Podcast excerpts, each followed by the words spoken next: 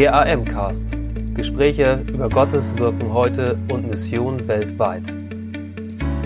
Herzlich willkommen, liebe Missionsbegeisterten da draußen. Ich begrüße euch zu einer weiteren Sonderfolge unseres Podcasts der Allianzmission. In diesen Sonderfolgen geht es um den Krieg in der Ukraine und seine Auswirkungen auf Menschen in der Ukraine, in den umliegenden Ländern und für all jene, die hier in Deutschland helfen. Und mit genau solchen zwei bin ich jetzt verbunden, nämlich mit Familie ähm, Thomas, Anna und Claudio sind Teil der Freien Evangelischen Gemeinde in Herborn in Hessen und sie haben Anastasia und Lydia, die aus der Region von Odessa vor dem Krieg fliehen mussten, bei sich aufgenommen und wir hatten sie auch schon hier im Podcast. Anna und Claudio, herzlich willkommen. Hallo. Hallo.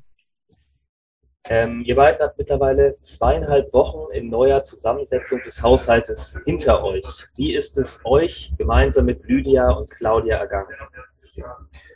Ja, also die ersten Wochen ähm, waren ja recht spannend und doch ähm, ruhig gleichzeitig. Das Miteinander funktioniert ganz gut miteinander.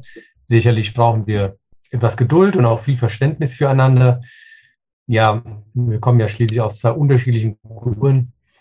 Wir ja, brauchen auch Vertrauen füreinander. Ich denke vor allen Dingen Sie zu uns und sogar noch mehr wie umgekehrt, da Sie natürlich gar nicht wissen, wo Sie sich hier drauf eingelassen haben.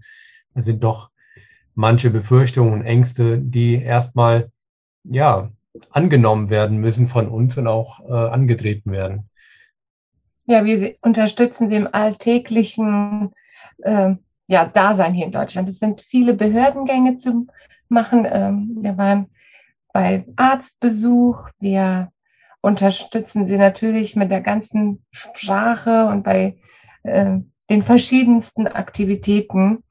Ich glaube, sie werden sonst einfach schutzlos ausgeliefert, weil einfach ohne Sprachkenntnisse wissen sie einfach gar nichts, wie es hier in Deutschland läuft.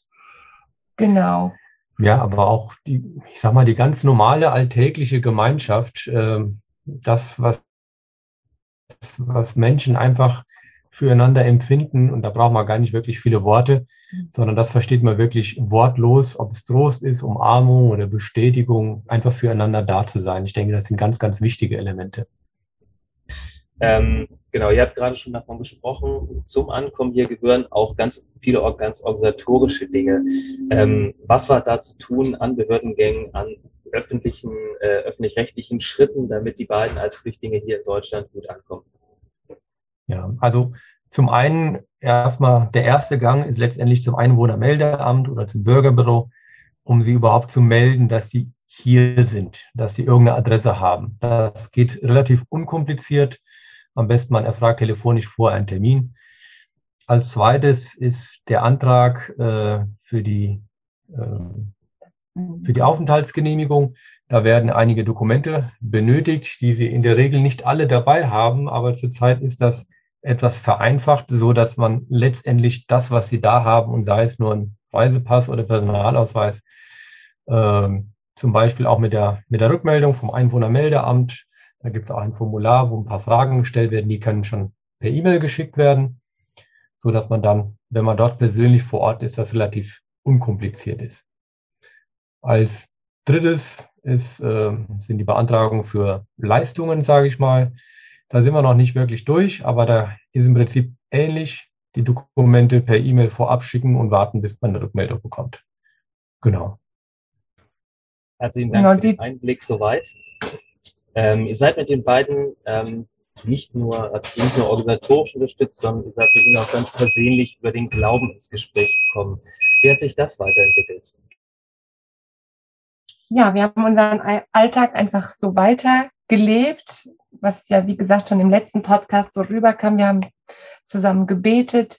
Wir haben ja auch unseren Alltag mit unseren Freunden oder verschiedene Gemeindeaktivitäten, wo sie gerne mitmachen.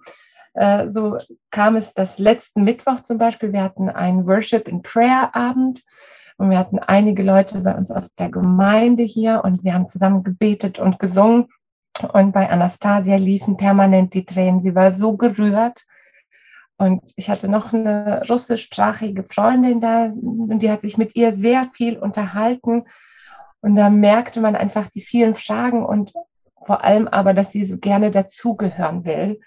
Und ähm, nach dem Abend sagte sie dann auf einmal, äh, ich will mich taufen lassen. Ich habe gehört, ich hatte ihr erzählt, dass gerade diesen Sonntag bei uns in der Gemeinde eine Taufe stattfindet. Und dann sagt sie, worauf muss ich denn noch warten? Ich will ein Leben mit Jesus führen. Ich, der hat mich so berührt, das bewegt mich schon seit Tagen, äh, wie ihr lebt, was für eine Gemeinschaft ihr habt, auch wenn andere Freunde da waren, einfach die Atmosphäre, wenn wir einfach uns über Dinge unterhalten oder austauschen, was uns bewegt. Und die sagte, das ist ja gar nicht so groß und äh, letztendlich trotzdem mit so einer Herzlichkeit und Liebe und ich will Teil solcher Gemeinschaft sein und Teil von Jesu Gemeinde. Und äh, es war dann so bewegend, dass sie dann sagte, äh, muss ich da noch irgendwas machen? Wir haben dann unseren Pastor angerufen und gesagt, wir wollen, äh, sie will sich taufen lassen. Also ist es jetzt genau. so kurz? Also ich muss ganz ehrlich gestehen, ich war im ersten Moment erstmal überfordert. Ich meine, mhm. da stellen sich sehr, sehr viele Fragen für einen im Kopf. Hat die überhaupt begriffen, was sie da jetzt gerade sagt? Weiß sie denn überhaupt genug? Äh, hat sie nicht vielleicht noch Fragen? Müssen wir da vielleicht noch dies oder jenes abklopfen? Wie wir halt so geprägt sind. Genau, sagt die Anne auch, da haben wir unseren Pastor mal gefragt, wie soll es jetzt weitergehen? Und ja. Ja, er kam dann am nächsten Morgen mit noch einer Freundin, die Gott sei Dank auch noch besser Russisch spricht als ich. Und wir haben ihr einfach Fragen gestellt, ob sie das so verstanden hat. Und sie hat da so persönlich erzählt, äh, ja, da liefen uns wirklich die Tränen, weil sie es verstanden hat. Und äh, für sie ist es natürlich auch ein großer Schritt, aber sie sagt, das Leben, was ihr habt und diese Freude und diese Liebe, das will ich auch in meinem Leben haben. Und ich habe mich von Anfang an hier so angenommen gefühlt und das will ich auch in meinem Leben erleben. Und genau, und deshalb sagt sie, will ich diesen Schritt gehen und einfach mich zu Jesus bekennen. Und so wird sie morgen in der Gemeinde getauft. Und das ist jetzt ganz schön spannend. Wow, was für ein Freudenfest. Das hat was vom äh, biblischen Bericht vom Philippus, der dem Kämmerer begegnet ähm, unterwegs und der dann sagt, genau. äh, was hindert, hier ist Wasser, was hindert es, dass ich getauft werde? Wow. Ja. Ähm, wie geht es den beiden? Sie haben einiges hinter sich. Sie mussten ähm, fliehen, als die ersten Bomben ähm, gefallen sind, mussten sich einige Tage dann im Keller bei Freunden verstecken.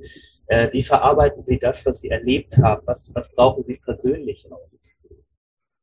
Letztendlich viel zuhören. Einfach, ich nehme mir ganz viel Zeit für sie, weil ähm, manchmal überrollen sie einfach die Gefühle und dann fangen sie einfach an zu weinen. Das war heute Morgen nach dem Frühstück so. Ich sitze dann noch mit meinem Kaffee und dann kommt die Anastasia und fängt einfach grundlos an zu weinen. Dann bin ich in dem Moment erst über, ja, vielleicht überfordert und denke, oh, was ist denn jetzt passiert? Aber dann kommen die ganzen Gefühle hoch, was sie dann verarbeitet und dann kommt einfach auch nochmal die Dankbarkeit, dass sie es geschafft haben.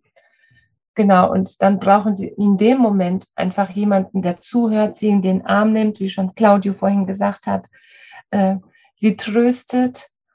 Ähm, jetzt versucht auch die Schwiegertochter mit den zwei Mädchen aus ähm, Odessa und Umgebung wegzukommen. Natürlich sind da immer wieder, dass sie sagen, hier können wir auch dafür beten, äh, dass die einfach dann hören, dass wir sie ernst nehmen, dass wir versuchen, ja, das Beste rauszuholen, was wir können und einfach auch diese ja, Zeit für sie zu nehmen. Das ist dann schon für sie sehr, sehr wertvoll, einfach ein offenes Ohr zu haben. Ähm, ihr habt gesagt, dass ähm, die Schwiegertochter ähm, überlegen, äh, auch nachzukommen. Ähm, haben die beiden Kontakt zu Verwandten und Bekannten in der Region äh, in Odessa, wo sie herkommen und äh, was kriegen sie von dort mit? Ja, auf jeden Fall. Also die telefonieren eigentlich täglich, wenn nicht äh, ja, stünd, stündlich. Also ganz oft, wenn er einfach mal in ihr Zimmer gehe und einfach nochmal Dinge ansprechen will oder mal fragt, ihr braucht ihr was oder wir wollen jetzt gemeinsam essen dann sind die permanent eigentlich in Kontakt mit den Menschen. Ja, und die Lage ist ehrlich gesagt nicht gut. Ähm, es wird nach wie vor bombardiert, es wird nach wie vor gekämpft, die Leute verstecken sich, ähm, die Verzweiflung breitet sich aus, ähm, Lebensmittel werden weniger, die wissen nicht mehr, wo sie ja, Dinge einkaufen und besorgen können. Ich habe auch vorgestern eine Mutter, die aus der Umgebung auch kommt, mit drei Kindern in Gießen abgeholt und hier weiter auch vermittelt.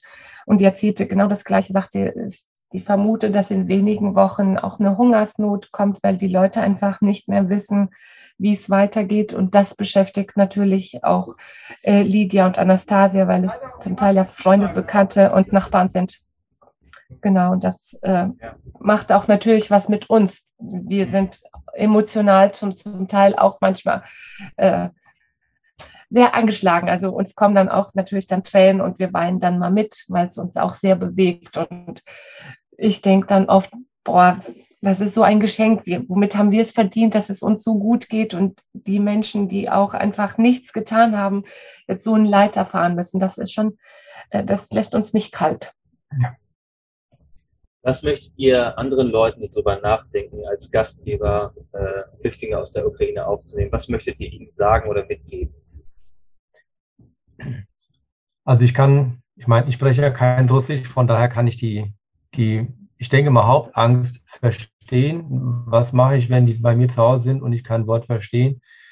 Ähm, ja, es ist durchaus eine, eine Herausforderung, aber ich denke, die Hauptkommunikation, das Wichtigste geschieht wirklich nonverbal, also über, über alle möglichen Mittel.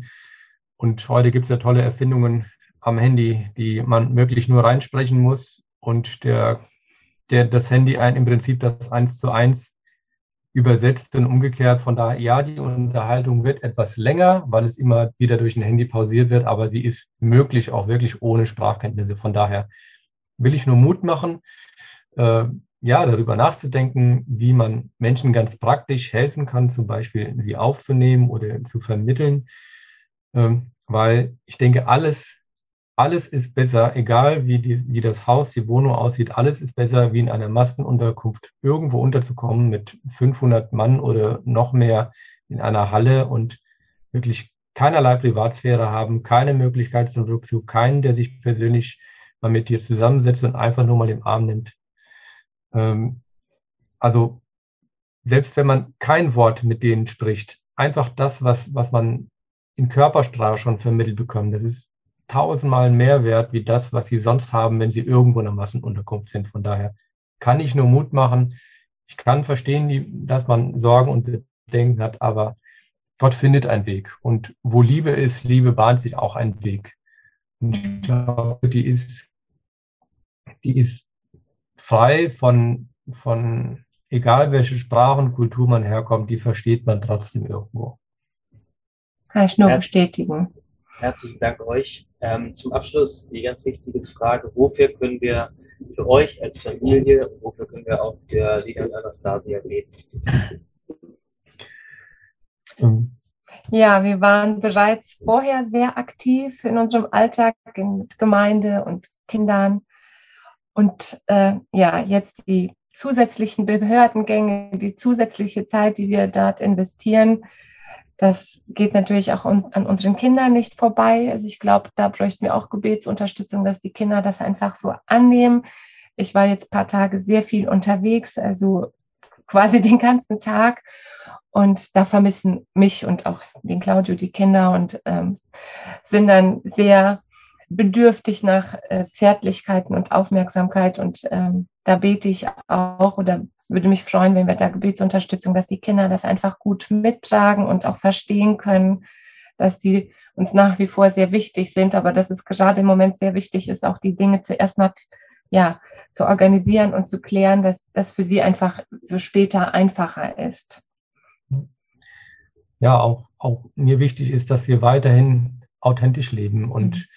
dass wir sie mit in unseren Alltag hineinnehmen, dass sie erleben und erfahren, was heißt es, den ganzen stinknormalen Alltag zu haben, auch als Christ mit, ich gehe arbeiten, ich muss putzen, ich muss essen. Das merken wir, dass die Unterschiede wahrnehmen, die uns gar nicht so bewusst sind und dass wir ja einfach Kraft und Lenkung von Gott erfahren, dass wir dort in dem, wie wir sind, äh, Zeugnis sind und nicht nur in dem, was wir vielleicht reden würden.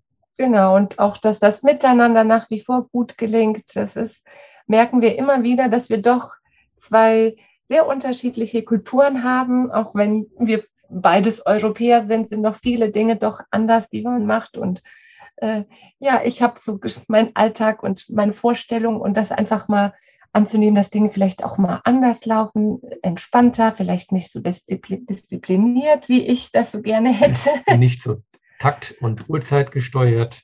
Genau, ähm, mhm. dass ich da auch eine gewisse einfach Flexibilität und Lockerheit reinnehme. Genau, dass das einfach gut gelingt und da würde ich mich wirklich Unterstützung freuen und einfach, dass man auch Kraft hat, diese ganzen Dinge zu bewältigen, weil das doch manchmal doch schon viel. Genau, es ist, es ist vor allen Dingen im Herbst. Es ist nicht so äh, körperlich, sondern es ist wirklich was, was einen bewegt. Hm. Das äh, kostet Kraft, ja. Danke für Ihr Interesse und dass Sie so Teil von Gottes weltweiter Mission sind.